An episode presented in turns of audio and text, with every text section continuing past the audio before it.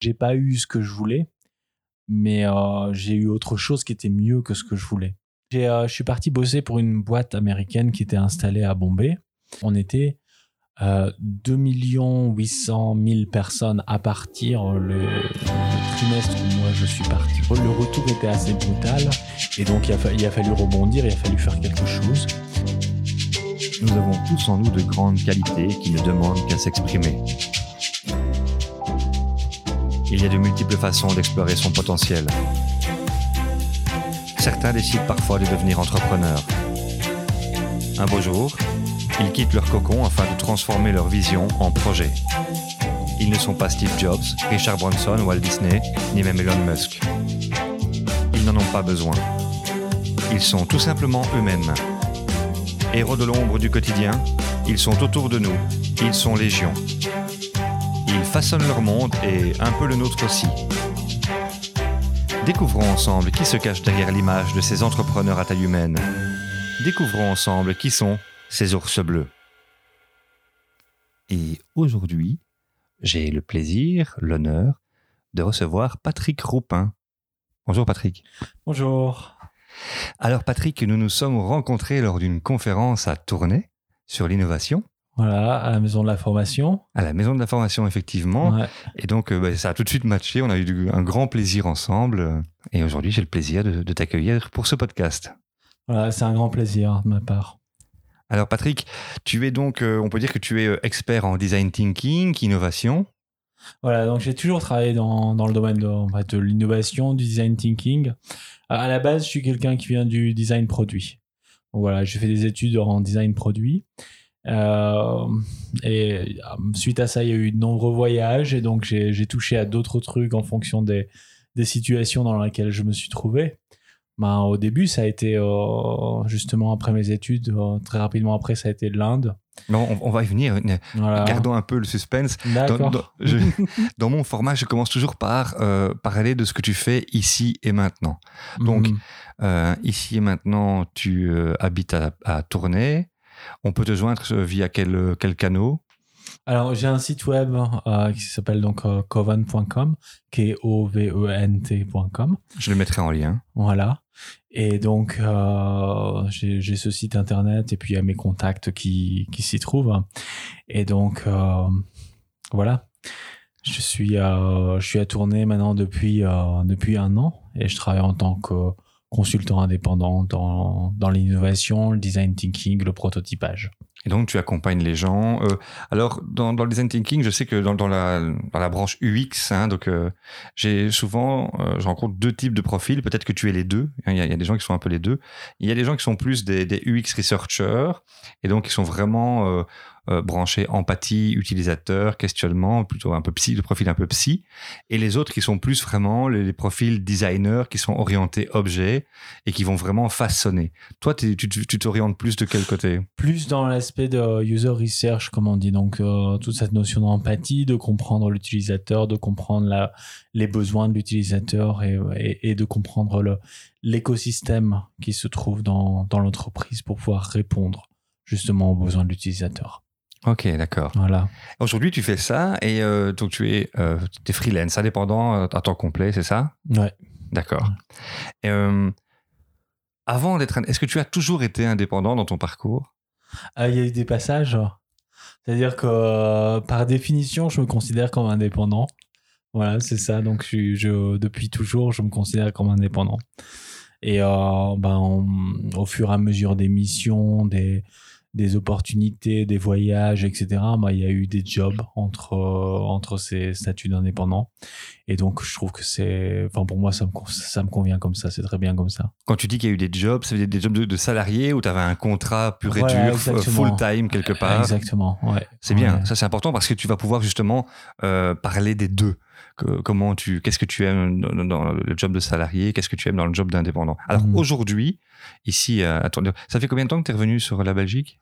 À la Belgique, ça fait euh, un an. Tu es revenu depuis un an, c'est tout récent. Une bonne quoi. année, oui. Ok. Année, ouais. Tu t'es réinstallé ici en Belgique. Alors que comment se passe l'installation en Belgique? Ah, ça faisait quand même. Euh... Alors, si je compte les études euh, en France plus les nombreux voyages, ça fait quand même 20 ans en fait. Hein. 20 ans que tu es parti. 20 ans que je suis parti, ouais. Le choc n'est pas trop dur ouais, c'est euh, bah non, c'est bien, on découvre un nouveau pays en fait. Donc euh, puisque oui, puisque ça fait 20 ans que je suis pas en Belgique, on revient, il y a énormément de chances qui ont de choses qui ont changé et donc c'est chouette de, de redécouvrir euh, un pays et de et de toute façon ça a changé. Les gens ont changé, la manière dont ils vivent a changé, la manière dont ils pensent, la manière les, relations, etc. Tout a changé. Donc est-ce que tu as un, un, truc qui t'a marqué hmm. en disant tiens ça, tu, un truc que tu découvres de, de chez nous euh, avec des yeux neufs en disant ça je ne connaissais pas, euh, ça m'a étonné. Il y a un truc qui t'a étonné quand tu es revenu? Euh, je ne parlerai pas de découverte, un, un truc qui m'a manqué en fait. C'est quoi? Ah, Ne dis pas la mitraillette frite. Hein. entre autres. Mais, euh, mais surtout, dans c'est euh, un certain art de vivre euh, qui est lié par rapport à l'architecture et au lieu, en fait. cette notion d'histoire. Parce que j'ai toujours vécu dans des villes et des pays en, en, développement ou très développés, enfin, où, l'histoire n'est plus n'existe plus. Et donc euh, moi c'est quelque chose qui me manquait en fait.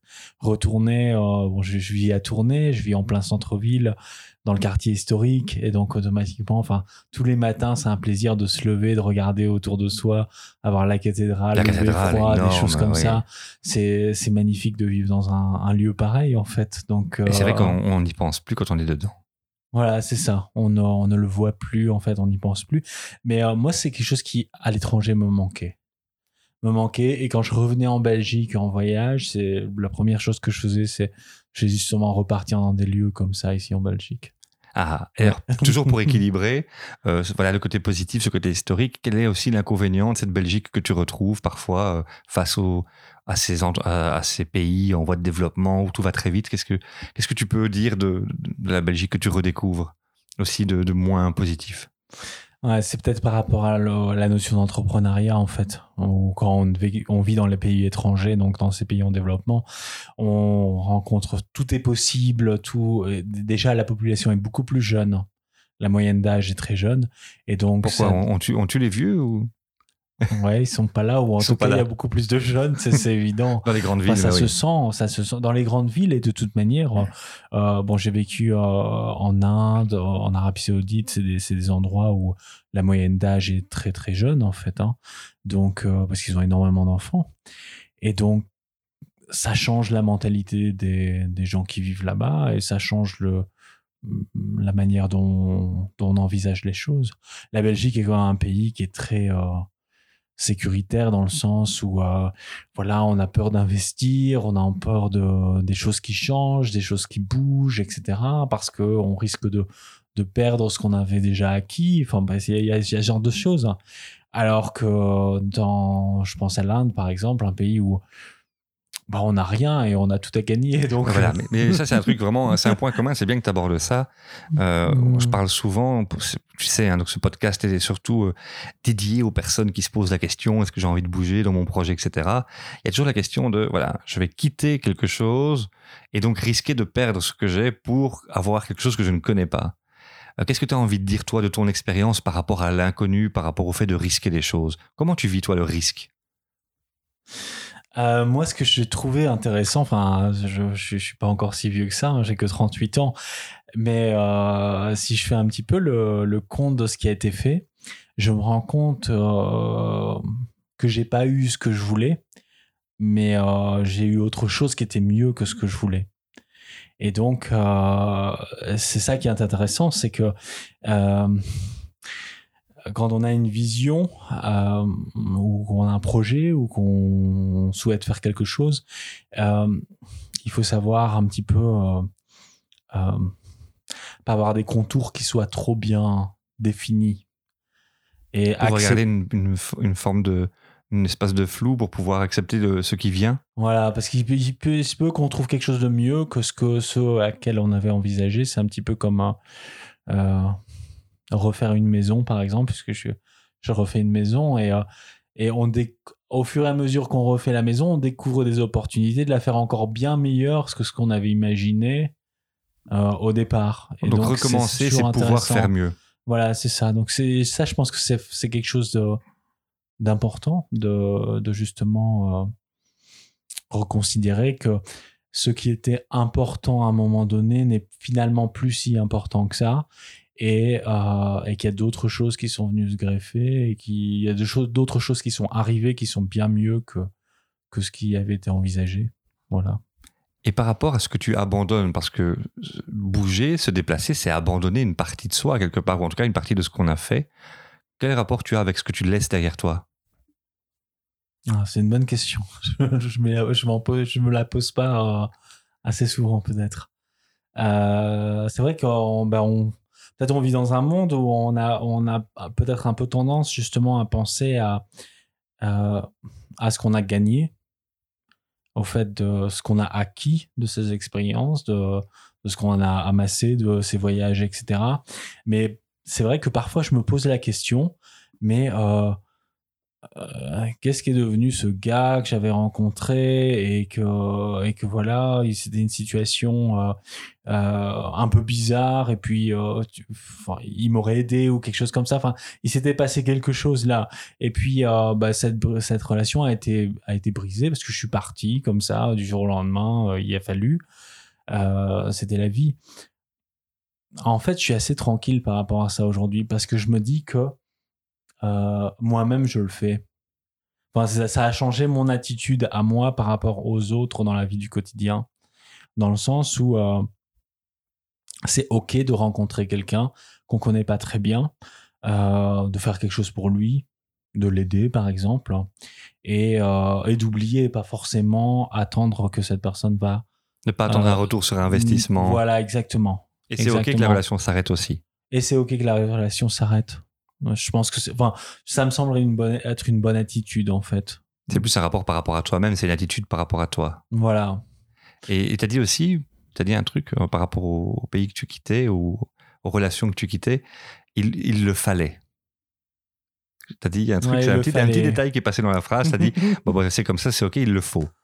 Euh, Quand tu quand as quitté comme ça un pays, il fallait que tu partes Ouais, parfois, il a, enfin, il a, fallu, il y a, il y a eu des situations différentes, des situations où il y avait, où il y avait des choix personnels qui étaient là et donc, euh, ou des choix familiaux qui font qu'on a, on a voulu quitter tous ensemble. Ou, euh, euh, bon, c'est, il y a des pays que je regrette. Enfin, je trouve par exemple en, en Inde, j'ai passé un moment extraordinaire là-bas et, et c'est vrai que j'aimerais y retourner, j'aimerais y passer un peu de temps. Bon, ça arrivera. Oui, en son temps. En son temps, voilà, c'est ça. Je sais mm. aussi que donc, tu, es, tu es marié, tu as un enfant. Et euh, comment, comment tu vis, comment tu arrives à combiner ton travail à l'international, ta vie de famille et, euh, le fait de changer de pays comme ça euh, pour ta famille? Comment ça se passe?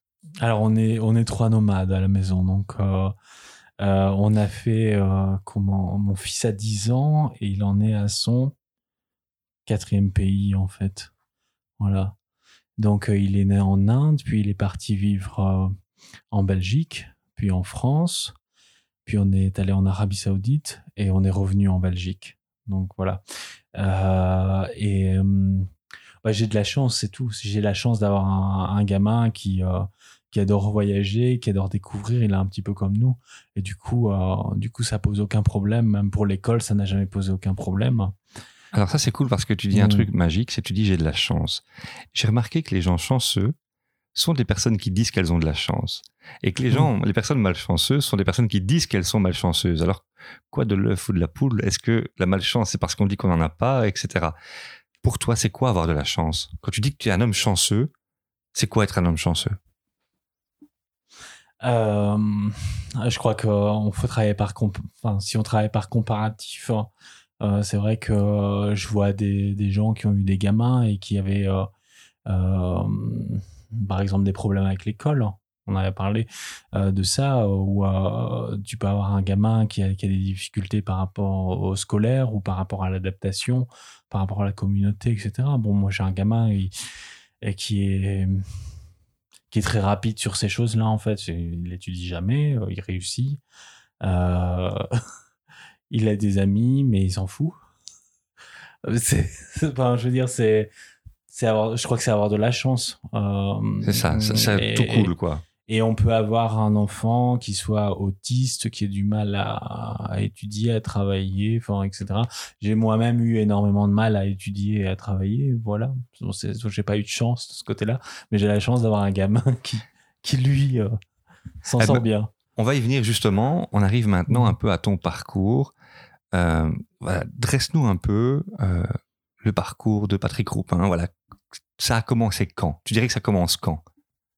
Alors moi je dirais, euh, j'irais quand même plus loin. Ça a commencé quand j'ai, quand je me suis bien, bien battu avec mes parents pour pouvoir rentrer aux Beaux Arts. Ah, donc là, je rentrais quel à, l'école d'art. C'était l'école de la débauche. De, de, de, on allait être un illuminé, euh, quelqu'un qui, quelqu'un qui peut pas réussir dans la vie de toute façon.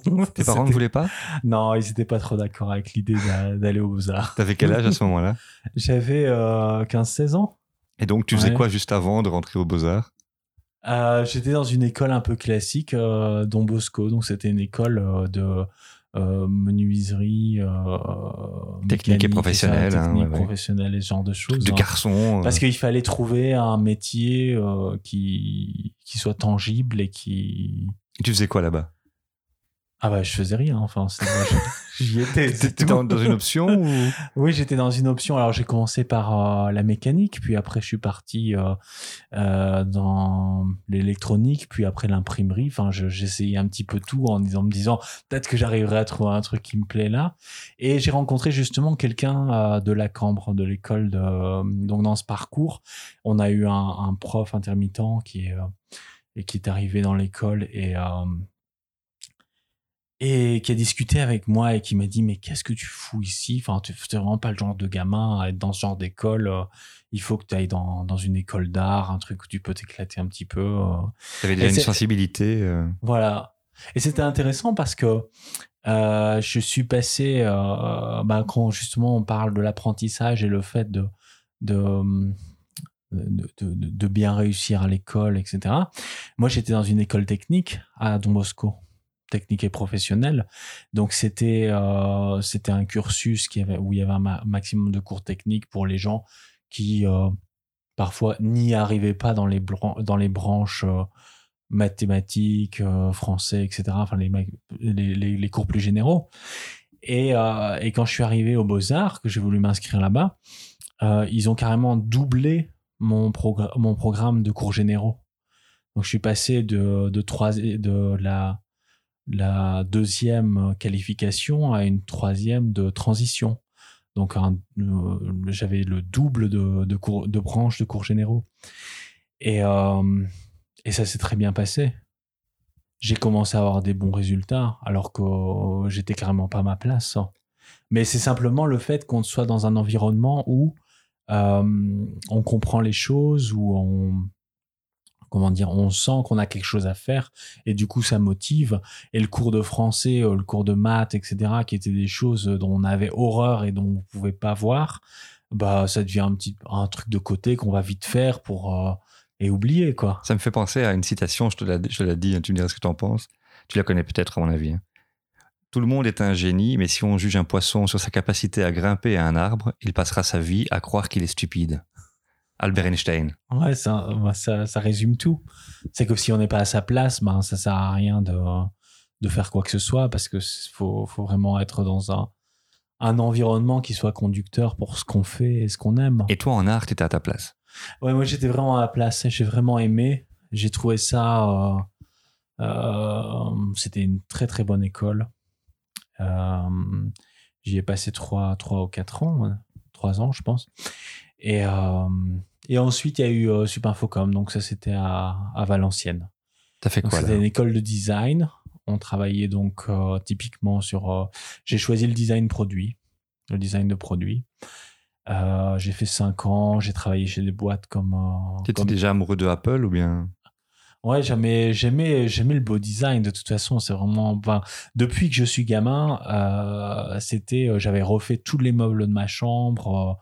Euh, j'avais, re- enfin, recréé euh, tout mon univers comme ça parce que je, je vivais pour fabriquer des, des meubles et des objets. J'a- J'adorais ça. Ah non, tout gosse, tu faisais déjà ça, quoi. Ah ouais, je faisais ça. Ouais, ouais. Tous les meubles de ma chambre étaient, étaient faits par moi.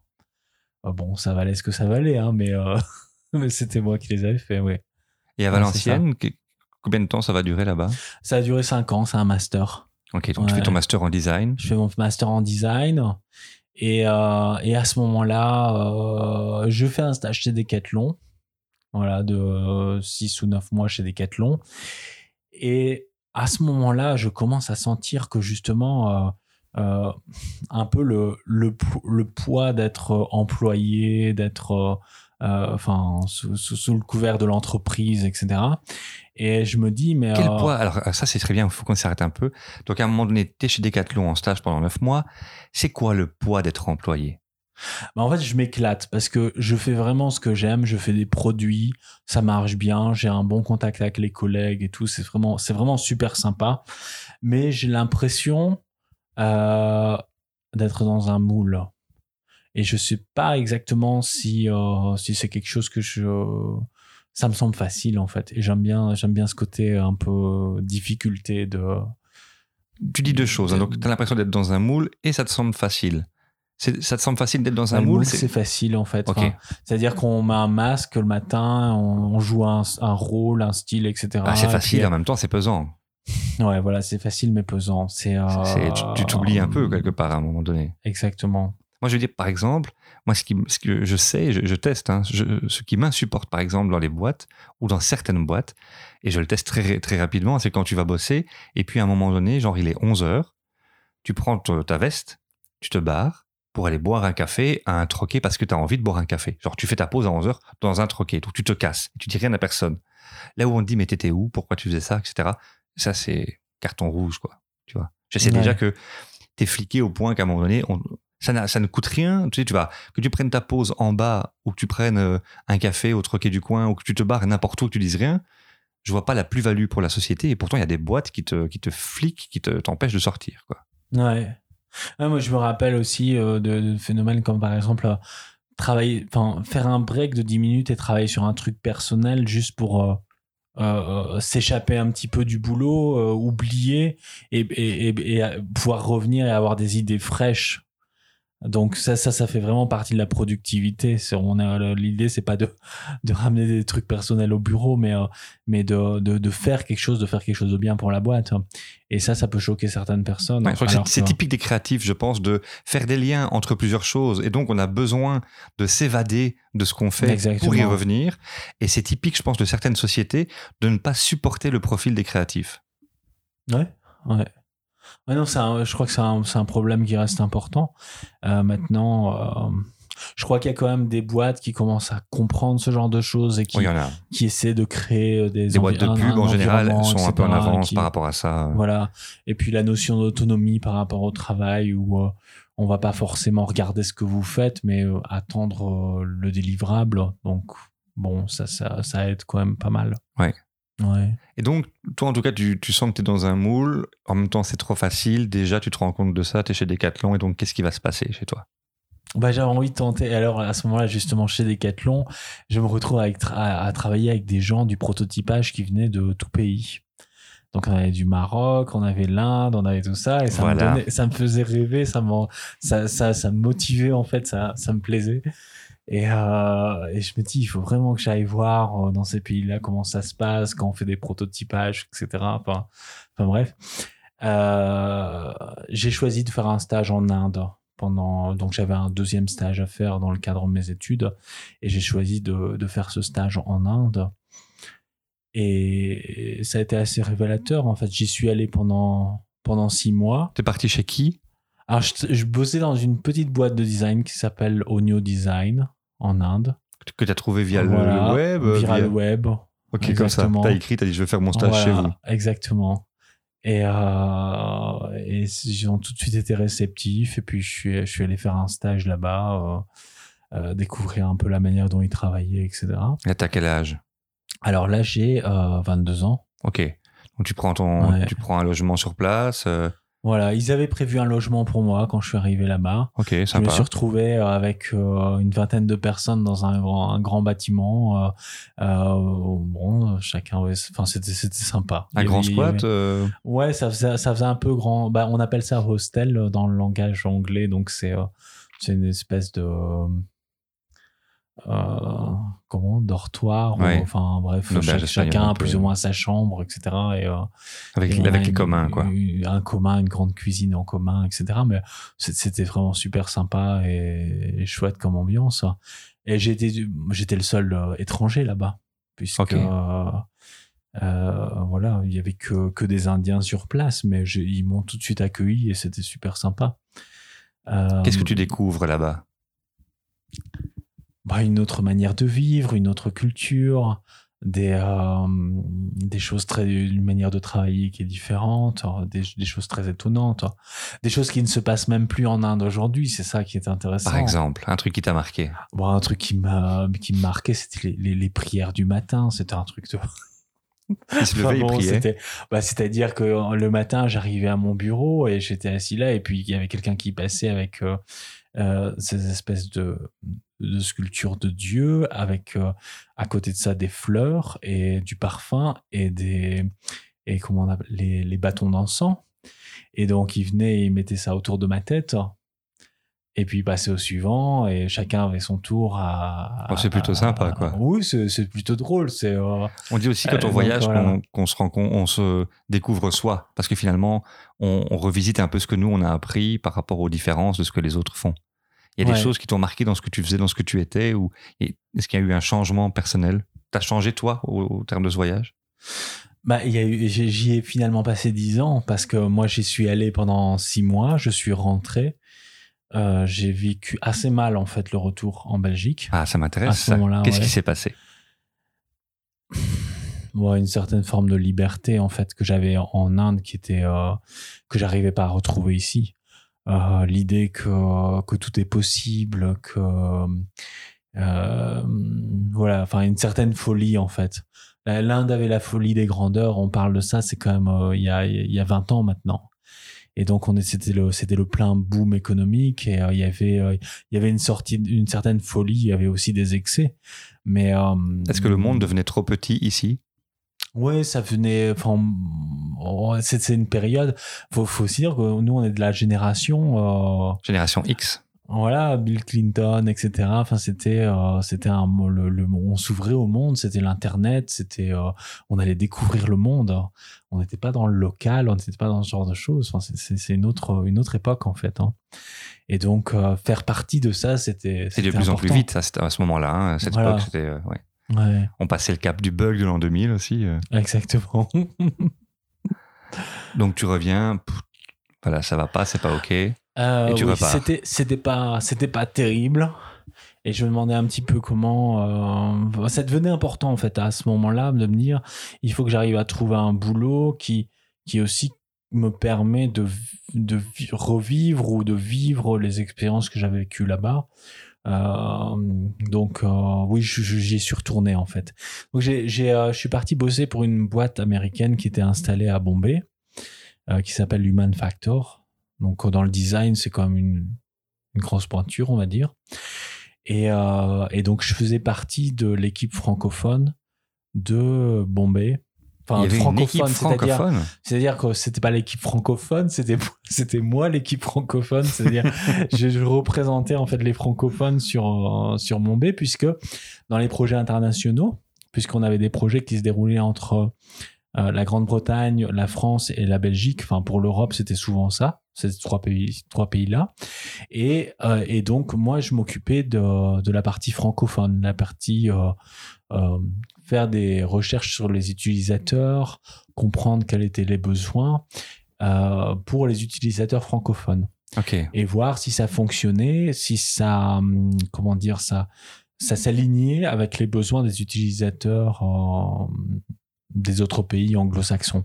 Et là, tu étais salarié? Là, j'étais salarié, oui. Ok. J'étais Donc tu es salarié. salarié à Bombay. Voilà, Premier job salarié. Oui, premier job salarié, exactement. Ok. Ouais. Et tu es resté là pendant, tu m'as dit combien d'années? Trois, je crois que je suis resté trois ans et demi, quelque chose comme ça. Donc tu Ouais. vis, tu vis ta vie là-bas. En fait, tu t'installes là. Ouais, ouais, je m'installe là-bas. Je m'installe là-bas. euh, J'ai, ma vie. euh, c'est, c'est. euh, et Tu as- tu as- c'est. tu as tes vies, c'est ça? Bombay, c'est épuisant. Tu as dit j'ai mes vies. J'aimais vie. T'as dit j'aimais vie. C'est vrai. Ouais, ouais, t'as dit j'aimais vie. Ah, c'est possible. Ça veut dire que non, on- mais j'avais la vie du jour et de la nuit parce qu'il y avait. euh, c'est Bombay, donc on vit ça. le jour et la nuit. C'est euh, c'est une ville épuisante. Parce que, bah, encore une fois, on est il y a 20 ans. Bombay, c'est beaucoup plus calme aujourd'hui. ah oui. Ah bon, ça n'a plus rien à voir, mais euh, il y a 20 ans, enfin, il y avait, mais ils ont évacué, je sais pas combien de millions et de millions de personnes qui vivaient là dans les rues, euh, aux alentours, etc. Enfin, c'était et encore, c'était déjà bien plus calme que quelques années avant, mais euh, c'était euh, c'était c'était la la, grande transition pour ces villes-là en fait. hein. On passait de Bon, on a vu hein, les films sur les, les bidonvilles de Bombay, etc. Enfin, c'était à n'en plus finir sur les autoroutes, etc. Et puis, euh, Et tout ce Capharnaüm, toi, ça t'a plu en fait? Il y avait, c'était un mix de tout, c'était génial. Il y avait, euh, il y avait un, c'était, il y avait une certaine pauvreté, mais en même temps, il y avait aussi beaucoup de, de bonne humeur et de joie, etc. Il y avait, euh, il y avait de la créativité. Euh, il y avait de l'argent à n'en plus finir. Enfin, c'était, c'était une époque où on construisait des, des hôtels et des choses comme ça. Toi, à cette époque-là, tu gagnes bien, très tu, tu gagnes bien ta vie tu... Ou t'es t'es plutôt pauvre à ce moment-là? Comment ça se passe? Non, là, je gagne plutôt bien ma vie, on va dire, à ce moment-là. Ok. Ouais. Je, enfin, je veux dire, je, je peux vivre de manière très confortable sur place. C'est. euh, Voilà, tu ne te poses pas de questions pour je payer tes factures. questions. Non, à ce moment-là, je me, on- je me pose pas de questions, on va dire. Et qu'est-ce qui se passe ensuite? Maintenant, si on reprend cet argent Oui. et qu'on le ramène en Belgique, c'est un petit peu euh, Oui. différent. Mais euh, ça fait un salaire euh, relativement modeste. Mais là-bas, ça fait un très très beau salaire. Voilà. et, alors, comment, voilà, quelle va être la suite de ton histoire quand tu vas, tu vas bouger encore? Alors j'ai bougé. Alors à ce, moment-là, c'est intéressant. C'est euh, le tournant, ça a été Pondichéry parce que j'ai bougé à travers l'Inde. Donc j'ai fait euh, en tout euh, trois grandes, quatre grandes villes à travers l'Inde en dix ans. Et euh, je suis allé m'installer à Pondichéry parce qu'on avait un un CEO américain qui était à fond dans tout ce qui était recherche spirituelle, etc. Il voulait aller faire de la méditation à euh, Pondichéry, au Réville, où il allait mettre son, son bureau, enfin ses nouveaux bureaux. Et donc, je me suis tout de suite porté euh, candidat pour, euh, pour déménager sur, sur Pondichéry et Auroville. Alors, Auroville, c'est un petit peu, c'est un endroit un peu extraordinaire en Inde, puisque ça c'est une ville qui a été établie par Mira Alfasa, qui est une euh, Française qui, avec l'aide de l'UNESCO, si je me trompe, a créé en 1968 euh, une ville prototype euh, du monde nouveau. Alors ce monde nouveau, c'était une sorte de spiritualité nouvelle, euh, des relations entre les gens qui étaient un peu un peu différentes de ce dont on a l'habitude, enfin tout en commun, etc. Enfin c'est c'est c'est un peu le, autour du mouvement hippie. Un lien presque cosmique, quoi. Voilà. Et donc, euh, et donc, moi, ça me plaisait carrément d'aller euh, vivre dans un endroit comme ça. Tu m'étonnes. et, euh, et donc, j'ai vécu à- là-bas pendant trois ans, trois ans et demi, autour de cette communauté, évidemment, mais aussi la communauté locale euh, tamilienne, qui est radicalement différente, en fait. Ok. Voilà. Ouais, ça, c'est un peu, il un peu un esprit de colonie, avec à côté quand même les, les natifs, Les natifs, voilà. qui eux n'ont rien à voir avec ce, Ouais. ce beau rêve euh, franco-américain, quoi. Exactement. Et euh, j'ai eu la chance d'avoir été vraiment bien euh, accepté et, et, apprécié justement dans cette communauté. J'ai rencontré des gens là. Euh, bon, ça fait quand même plus de 15 ans que j'ai quitté et on est encore en contact. hein. Des gens qui sont des, locaux là-bas et on, on- donc on, on on est en contact parce que ouais, on a, on a retrouvé des, des choses très, très, très fortes en fait. Eux, j'imagine qu'ils Voilà. sont plus, plutôt terrestres, ils ont plus des liens très euh, terre à terre, très concrets. Bah, ils ont une grande histoire avec la France parce qu'ils ont vu toutes les colonies françaises qui sont venues et donc ils ont même vu euh, leurs grands-parents. euh, euh, euh, alors, c'est pas de l'esclavage, mais enfin, c'était quand même une situation assez, assez bizarre. C'était rarement un rapport d'égal à égal, Voilà, hein. c'était rarement d'égal à égal, comme on dit. Et donc, ils m'ont raconté toutes ces histoires-là. Et puis, moi, en tant qu'Européen, c'est vrai que ça fait bizarre d'entendre ces choses-là. Donc, on est un, on est un petit peu. Tu portes les stigmates de. Exactement. Et, c'est, et ça fait des liens encore plus forts, en fait, avec les gens. Parce qu'on se rend compte de, de ce qui s'est passé. On a envie d'oublier. Enfin, il y, y, a plein de, de trucs très intéressant. et donc, tu vas un peu euh, t'installer là-bas, tu vas vivre sur place Alors, je vis sur place. Entre-temps, je, je suis marié, j'ai un enfant. Voilà. Et donc, euh, mon épouse qui est de, de par là. D'accord. Voilà. mon fils qui est né euh, en Inde. Ok. Et donc, oui, la vie, la vie s'installe. et tout va Après, et tout va bien alors? Tout va bien. Bon, après, au plan personnel, il y a eu des, des, choses. Enfin, je ne pas, je, je pas aller dans les détails, mais c'est vrai que il y a eu des choses compliquées quand même. Juste, évidemment, faut, gardons le, personnel très personnel pour, pour toi, mais plus comprendre un peu quels sont les ressorts, quels sont les, les déclencheurs qui vont te faire euh, bouger à un moment donné. Qu'est-ce qui fait qu'à un moment donné, tu te dis, OK, ça va, mais ça va plus, il faut que je bouge Ouais, il y a eu des, il y a eu des complexités au niveau personnel, et, sans, sans aller dans le détail. Euh, à un moment donné, on s'est dit, on, veut, on veut pas, on doit partir, on veut partir d'ici. Il est plus facile de partir que de rester sur place. Ouais, voilà, ce serait beaucoup plus simple pour nous de, de, de, mettre les voiles et de euh, par rapport à la famille, par rapport à tout, par rapport, enfin bref, c'était euh, vivre autre chose, vivre autre chose, une page, une page blanche. Exactement. Il n'y avait pas de regret, sûrement pas. C'était vraiment une, une, aventure extraordinaire, c'était chouette. Mais c'était fini, ça arrivait à son terme. Voilà, ça arrivait à son terme, il fallait changer, il fallait faire quelque chose. Ça, c'est intéressant parce que euh, j'ai pas mal d'entrepreneurs ou même de, personnes qui vivent des choses intensément, parce que tu les vis intensément, je crois, hein, tu les vis complètement. Euh, certaines personnes euh, se crachent quand elles n'arrivent pas à trouver le bon moment pour, pour partir ou pour dire stop. Il y a des gens qui, à un moment donné, sont tellement dans leur entreprise, tellement dans leur... Je parle d'agriculteurs aussi qui sont tellement dans leur ferme, où tu sais, le, le côté concret, ou les, signaux d'alerte qui leur dit, mais là, attention, tu dois arrêter ça, ils ne les voient pas, ils restent dedans. Et donc, il y a un moment donné, il y a un côté trop tard. Et d'autres, par contre, qui ont un petit instinct de survie, se disent, là, il faut partir. Ouais. Mais là, c'est même l'inverse qui se passait, parce que tous les signaux montraient qu'il fallait rester au plan professionnel, au plan de l'entrepreneuriat, etc., parce que ça commençait à monter, ça commençait à marcher très bien.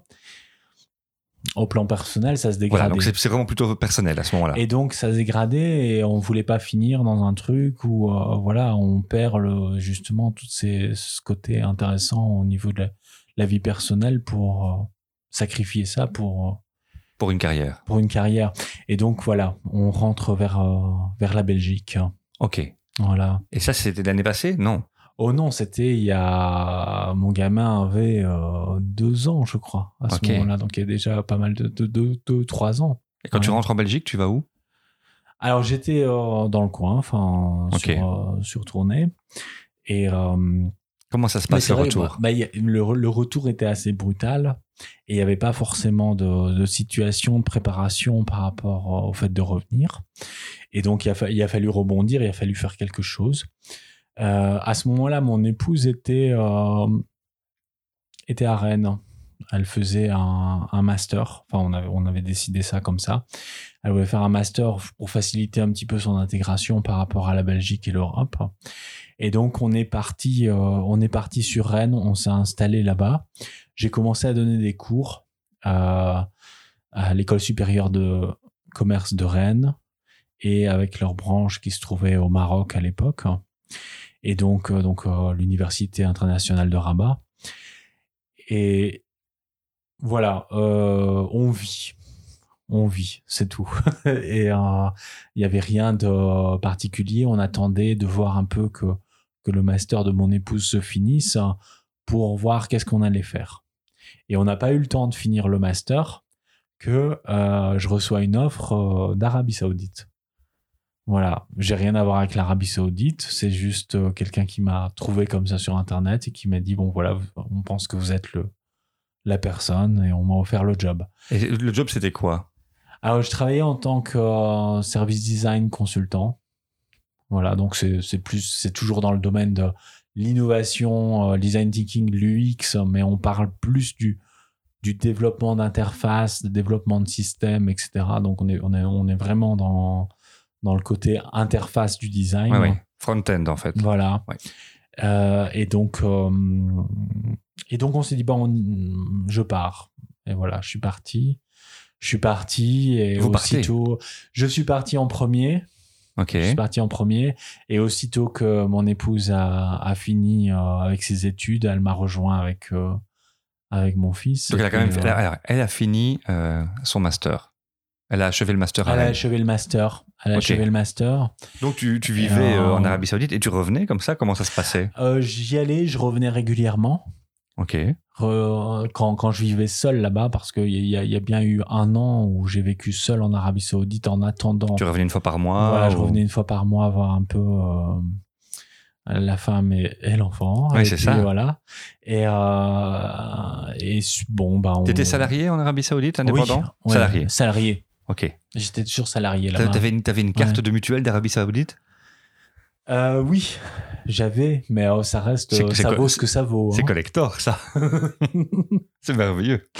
Ça vaut ce que ça vaut. Ouais, ok. C'est. euh, Et alors, comment ça se passe un peu ta, cette vie là-bas? Juste aussi, comment, quand tu es enseignant à, Rennes, est-ce que tu es salarié ou est-ce que tu es indépendant là? Je suis consultant, c'est-à-dire que je Ok. euh, vacataire. Tu es comme on vacataire. Ouais, Voilà. c'est ça. Tu es Je suis vacataire. vacataire. Ok. Ouais. Et donc, en- si je comprends bien, jusqu'à présent, ce sont surtout des, à part l'Inde où tu te dis j'y vais, euh, ce sont beaucoup des, des coïncidences, des, des gens qui t'apportent les affaires, qui te proposent quelque chose. Ouais, ce sont des opportunités en fait. Je suis pas un bon vendeur. Non, mais c'est pas mal. Non, non, au contraire, c'est juste que il y a des opportunités qui viennent à toi comme ça. Ouais. D'accord. Ouais. Alors, tu te retrouves en Arabie Saoudite? Alors, je me trouve en Arabie Saoudite. C'est un autre monde. C'est très, euh, très intéressant. Je connaissais, en fait, par- enfin, je connaissais dans le sens où euh, euh, mon épouse a, a, a- a pas mal de familles dans, en- du côté du Moyen-Orient. Donc, euh, j'ai j'ai souvent entendu parler de, de ces pays-là, comment ça fonctionne, etc. Donc, j'avais pas vraiment de, de surprise en arrivant là-bas. Je, T'as- tu t'es je- fait une idée, une image je mentale. fait une idée un peu de ce que de ce qui se passait là-bas. Et, euh, et bon, ça reste ça reste malgré tout surprenant et intéressant comme euh, comme culture. Alors, qu'est-ce qui t'a surpris là-bas Par exemple, Euh, une anecdote, une histoire, un truc? oh, j'ai bien aimé le- la notion de, de de sphère privée et de sphère publique en Arabie Saoudite. C'est intéressant parce que C'est quoi la euh, différence? Bah parce que ça reste, les, les relations sont très codifiées entre les gens. Donc on ne se connaît pas et donc euh, la manière dont on se parle, etc., ça reste très, euh, euh, je vais pas dire froid, mais en tout cas euh, protocolaire. Protocolaire. Hmm. Voilà. Et puis, euh, et puis dès que la porte se ferme, c'est un gros délire parce que bon, on, on s'amuse quoi, c'est drôle. Ok. Les grands enfants, quoi. Voilà, c'est des gens qui peuvent s'amuser, qui peuvent vivre, qui sont, qui sont, qui, qui, qui aiment la vie, mais euh, Mais il y a un masque public qu'on doit Il y a un tenir. masque public qu'on doit mettre dès qu'on sort dans la rue, dès qu'on sort dans le public, dès qu'on rencontre des gens euh, dans le cadre professionnel, etc. Il y a, il y a un masque qui est très très fort en fait. Au niveau du travail, c'est aussi un peu différent, j'imagine. Les attentes de, de tes employeurs, etc. Comment ça se passe? Par rapport à l'Inde, par exemple. Euh, par rapport à l'Inde, ben, oh, c'est là qu'on se rend compte que que, la- que, la- que l'argent n'est pas forcément un bien, dans le sens où euh, si je fais un comparatif entre les deux, entre l'Inde et l'Arabie Saoudite, L'Inde, c'est plutôt le, Ça- le- le cliché des, des gens un peu fauchés. Euh, même s'il y a de l'argent, il y a toujours des gens qui ont beaucoup d'argent. bien sûr. Et, l'Arabie Saoudite, c'est quand même un peu le cliché des gens qui ont un peu plus de moyens. Voilà, exactement. Et c'est et c'est ça qui est intéressant, c'est de voir que euh, avec très peu de choses en Inde, on essaie de, de se débrouiller. Même si on a, j'ai bossé, enfin, pour des boîtes internationales et c'est pas, du- c'est pas du tout ça le truc, mais c'est dans la culture. Voilà, c'est l'environnement, la culture.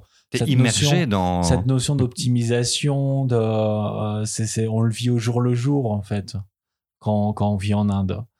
Euh, ça, ça peut servir à ça, mais ça peut aussi servir à ça, et puis à ça, et puis on prendra ça pour ça.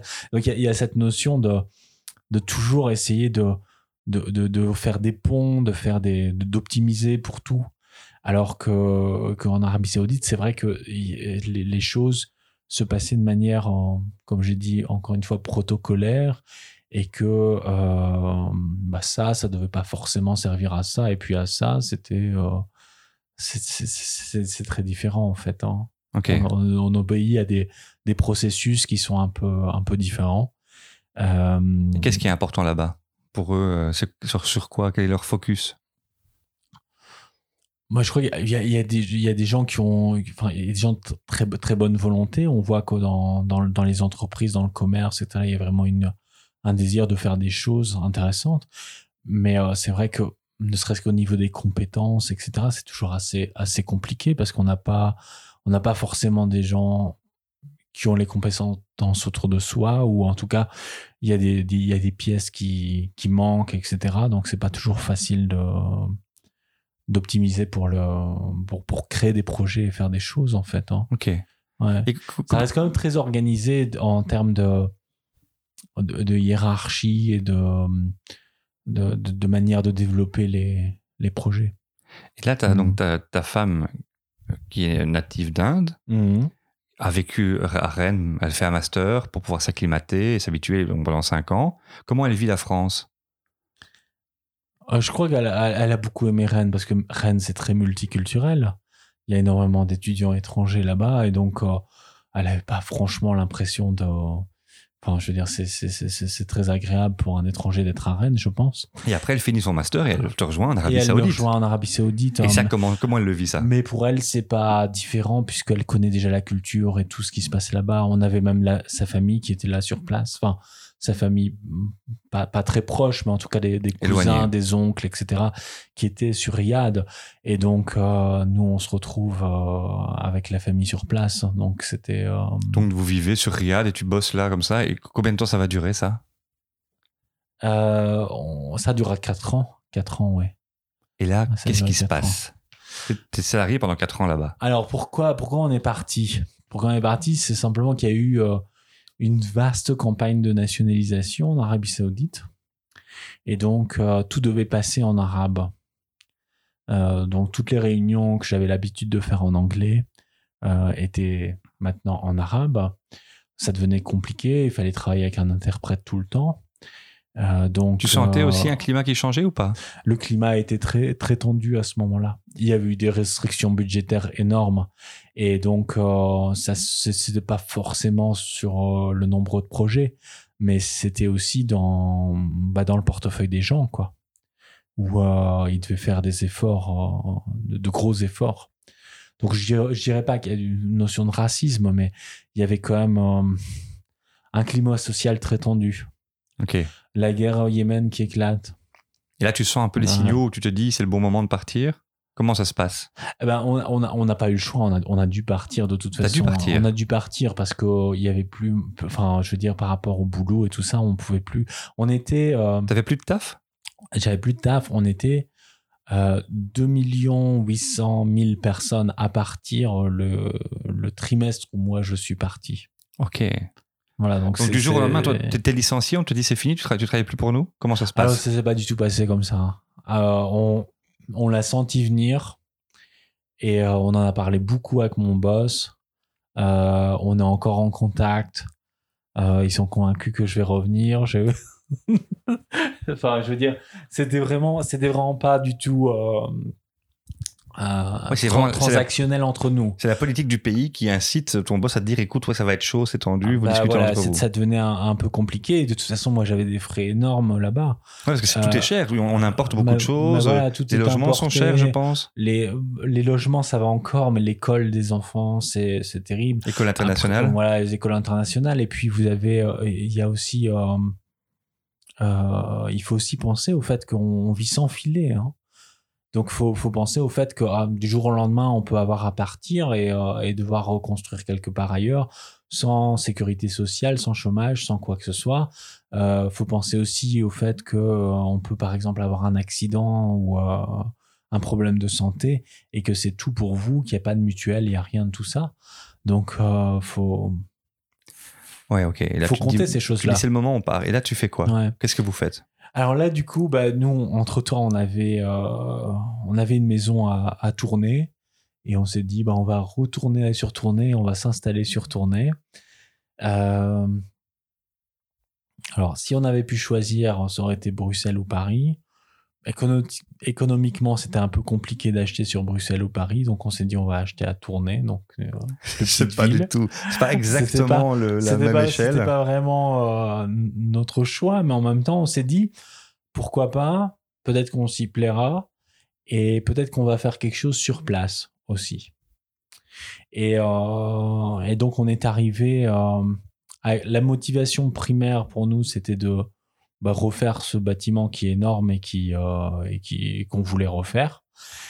Et après, on s'est dit, ben, dans la foulée, si on sent qu'il y a une entreprise à faire là sur place, parce que c'est c'est un grand bâtiment avec espace commercial, on s'est dit, ben, on va on va ouvrir quelque chose sur place. Ton bâtiment est dans la, la rue piétonne, en plein centre, près de la cathédrale, hein, c'est bien ça. Ouais, c'est bien ça. Dans une zone qui est quand même assez euh, compliquée, assez paupérisée pour le moment, vu qu'il y a tous les magasins fermes dus aux, aux centres commerciaux extérieurs. euh, Exactement. ouais, ouais. ça, c'est assez. C'est-à-dire, je pense qu'il y a pas mal de personnes qui le vivent assez mal, euh, cette politique des, de décentralisation et cette paupérisation euh, du centre-ville. Ouais, tout à fait.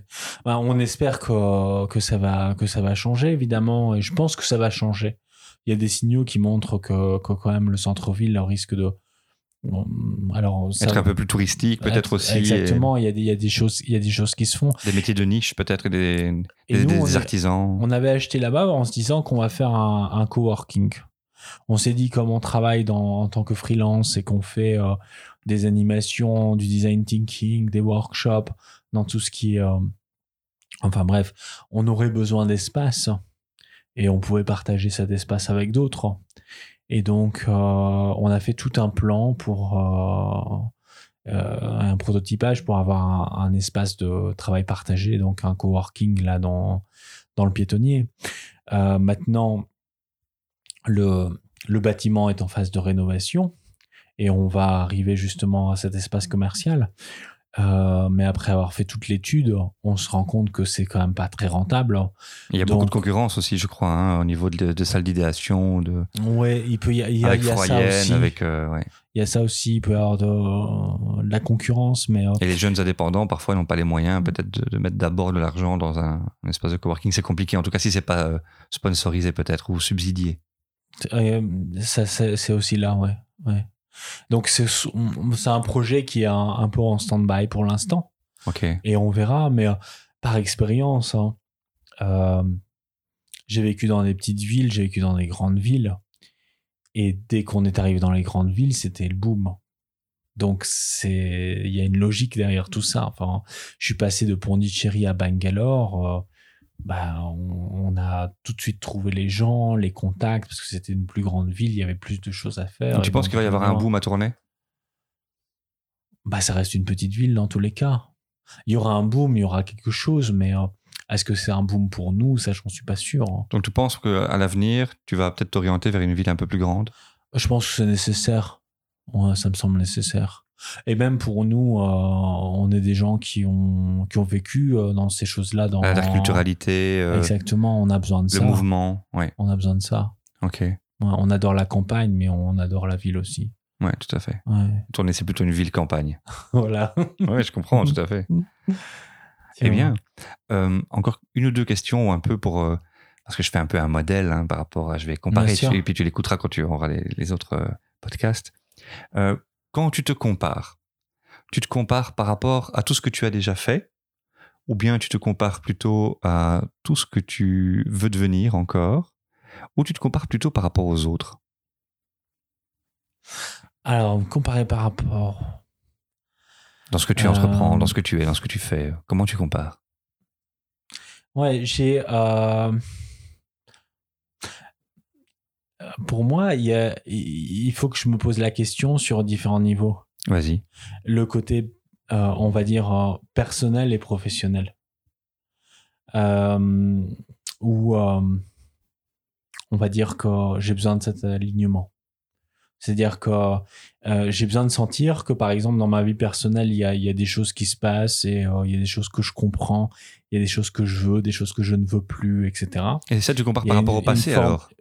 Par rapport au passé, oui. Par, oui, par rapport au passé, probablement, et par rapport à ce que je veux être dans le futur. D'accord. Tu as un modèle de ce que tu veux être dans le futur. Voilà. Ok. Et, et donc, euh, oui, donc à ce moment-là, on peut dire que c'est le passé et le futur dans les Ok. deux cas. Mais, mais par rapport Parce à qu'on toi. sait, on sait d'où on vient, et on, mais voilà. cette euh, distinction est assez claire pour moi. C'est de comprendre un petit peu qui je veux être en tant que personne et puis le côté professionnel. Enfin, j'aime pas de faire cette distinction entre les deux en fait. Ça, ça me plaît pas forcément, mais je suis obligé de la faire parce que je me rends compte qu'il y a quelque chose. Enfin, qu'il y a, une distinction en fait. Qu'à un moment donné, on peut, on peut donner professionnellement, on peut, on peut faire des choses, mais euh, on se retrouve euh, parfois un peu coincé ou un peu à l'étroit si on n'est pas en alignement avec euh, ce qu'on est en tant que personne. Ok. Et pour toi, quelle distinction tu pourrais faire entre un entrepreneur et un indépendant? Alors, je suis pas trop sûr en fait de, la différence. On va, on va analyser les deux. Un entrepreneur, euh, c'est quelqu'un qui a une entreprise Ouais. Non, c'est comme tu veux. C'est plutôt l'indépendant qui a une entreprise. C'est ton en idée fait, à toi. hein. L'idée que toi tu t'en fais. Ouais. D'un indépendant et d'un entrepreneur. Non, je crois pas qu'il y ait une grande différence en fait. C'est plus euh, euh, indépendant, c'est plus une, une, une, une, note légale. Enfin, c'est un indépendant, c'est un ouais. statut légal. Alors qu'un entrepreneur, c'est quelqu'un qui est euh,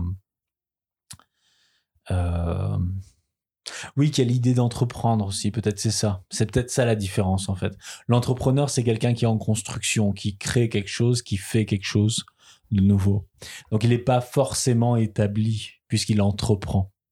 Et toi, tu te Alors- sens plus quoi aujourd'hui? Tu te sens quoi si tu devais te Euh, définir? moi, je me sens. Moi, je suis un, un entrepreneur euh, continuel. C'est-à-dire que je crois que je serai jamais indépendant. Euh, parce que euh, parce que ça me plaît en fait ça me plaît cette idée de mouvement et de construction mais je sais que c'est aussi un, une faiblesse parce qu'à un moment donné on, peut être entrepreneur donc on peut euh, on peut avoir envie de créer, envie de faire quelque chose et être dans la construction. À un moment donné, l'entreprise, elle doit être. Euh, on peut plus être dans la construction, on peut plus faire partie de la construction. Il faut pouvoir regarder euh, l'entreprise comme quelque chose qui est à côté de soi et qu'on gère et qu'on contrôle ou qu'on anime, etc. Oui, tout Et- ça qu'on gère en fait. Exactement. Est-ce qu'on pourrait dire alors que toi, tu as plutôt, l'aspect créateur et pas spécialement gestionnaire aujourd'hui? Ouais, je pense que Ce c'est ça. le- la partie créatrice. Et une fois que c'est créé, tu as envie de repartir sur un nouveau projet, une nouvelle Ouais, il y création. a toujours de, nouveaux cho- de nouvelles choses qui arrivent dans Donc, ma tu un tête. créateur en Je fait. suis un créateur, ouais, voilà. Mais je pense que c'est c'est pas forcément une, toujours une bonne chose parce qu'à un moment donné, c'est bien d'être créateur, d'avoir des idées, de toujours vouloir faire mieux, etc. Mais T'as le, sentiment de t'épuiser- un peu? Ou t'as envie de te reposer un peu? Non, c'est le fait de ne pas capitaliser. Ok. T'as l'impression que tu le capitalises pas. Ouais, je capitalise pas parce que à un moment donné, il y a des choses qui ont été créées et qui doivent être euh, valorisées, utilisées, euh, euh, optimisées, etc. Et donc, euh, Il y en a d'autres qui le font pour toi. qui vont le faire pour toi ou qui, qui vont le faire mieux que nous. Donc, c'est- je pense que c'est ça qui est très important. C'est de créer des choses, de créer de la valeur, mais une fois que cette valeur a été créée, elle doit faire partie d'un système qui, qui va en récolter les fruits, en fait. D'accord. Et ça, tu n'as pas encore atteint cette idée-là ou Non, j'ai pas atteint cette idée-là où j'ai tendance justement à sauter sur le, le, le, suivant. tru- le, truc suivant. Ouais. Qu'est-ce qui j'y t'en- travaille, qu'est-ce c'est qui quelque t'en- chose sur lequel je Qu'est-ce qui travaille. t'emmerde dans le moment où euh, ça ralentit et où euh, tu dois dépasser la phase de création pour euh, rentrer en phase de, je vais dire un peu, un peu comme l'agriculteur, hein, cette phase de récolte de, où tu ne crées plus mais tu entretiens. Qu'est-ce qui t'emmerde dans cette idée d'entretien? Alors, je me suis jamais posé la question, mais euh, peut-être que oui, c'est quelque chose qui me fait peur. Justement, d'avoir euh, des sortes de, de cycles récurrents d'activités qu'il faut faire et refaire continuellement. Qu'est-ce euh, qui se passe pour toi quand, quand on fait et refait à euh, chaque fois? Ça devient monotone. C'est peut-être monotone. Monotone. Et-. Et, qu'est-ce qui se passe si c'est monotone? Euh, bah justement, ça ramène à cette idée que je disais, c'est que l'entreprise doit devenir quelque chose séparé de soi. C'est-à-dire que l'entreprise peut continuer à rouler sans que moi je ne sois là. Donc il faut créer tous ces automatismes. Et ça, c'est. Et ça, c'est quelque chose de compliqué à faire. Il y a des gens qui le vivent très bien. J'ai vu, par exemple, euh, enfin, je sais pas, je pense à mon boss à, Ariad, qui est quelqu'un qui, qui gère ça magnifiquement bien. Toi, toi tu t'emballes sur une nouvelle idée, un, un, nouveau, un nouveau truc, un nouveau challenge. Voilà. C'est bien le renouveau. En quoi c'est important pour toi de pouvoir euh, retrouver de la fraîcheur, avoir ce renouveau? Assez excitant de travailler sur des nouvelles idées, des choses, des concepts nouveaux, comprendre que le monde change, qu'il y a des choses nouvelles et euh, donc euh, de capter ces choses-là, de, les analyser, de d'y travailler, de créer des nouvelles, de, nouvelles choses autour Il y a deux choses importantes que tu me dis. Tu me parles de d'excitation. C'est important que tu sois excité dans ton travail. Ouais. Ouais, je pense que c'est quelque chose de euh, fondamental en fait. Qu'est-ce que ça t'apporte euh, En quoi c'est important pour toi d'être excité dans ton travail?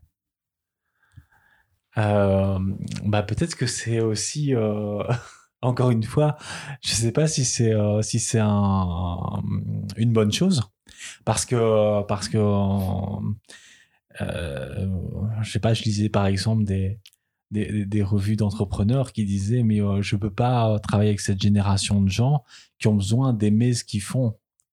Parce que euh, parce que il euh, y a des boss qui veulent qu'on voilà on on est on est payé pour faire quelque chose. On soit même détaché parfois. On n'est pas forcément obligé d'aimer toutes les activités qu'on fait.